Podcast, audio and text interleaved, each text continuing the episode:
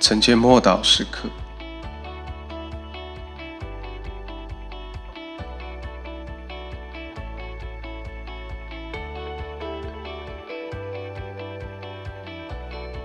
修剪的意义。约翰福音十五章一到三节：我是真葡萄树，我父是栽培的人。凡属我不结果子的枝子，他就剪去；凡结果子的，他就修理干净，使枝子多结果子。现在你们因我讲给你们的道已经干净了。当我们这些枝子要连绝于树的时候，树枝就会在我们里面流通，但枝子需要被修剪。成圣的功夫就是修剪，目的是要多结果子。神并不是要折磨我们，他是要祝福我们。但如果我们拒绝被修剪，就不能够结出许多果子来。骄傲、自我孤立，或者是犹豫不决。都会给生命带来严重的后果。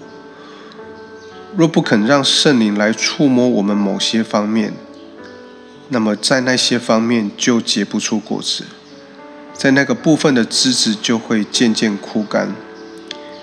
千万别让这种情况发生在你的生命当中。呃，倘若一间教会或一个运动福音运动也会出现这种情形，有时候。声望越来越高的结果，反而不容许圣灵在我们的生命中来做任何改变。最重要的就是神的旨意能够成就。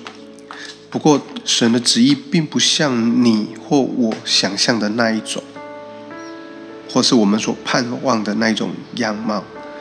神的旨意是美好的，让圣灵以神的爱来修剪你生命中的枯枝吧。把那一些枯枝剪掉，并不会伤害到你，反而会使你更蒙福，结更多果子。如果你不不满意你目前的光景，那就求神光照你，找出你生命中有哪一些枯枝，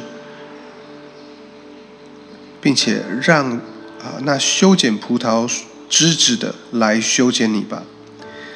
他既不轻视你，也不会撇下你。他是爱你的，你现在已经是因着他的道而洁净了，但他渴望看到你生命能够结出更多的果子来。我们一起来祷告，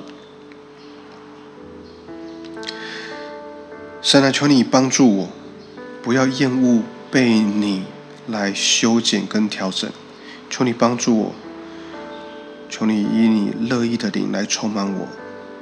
使我谦卑而顺从，好好让我能够预备好，结出更多的果子来。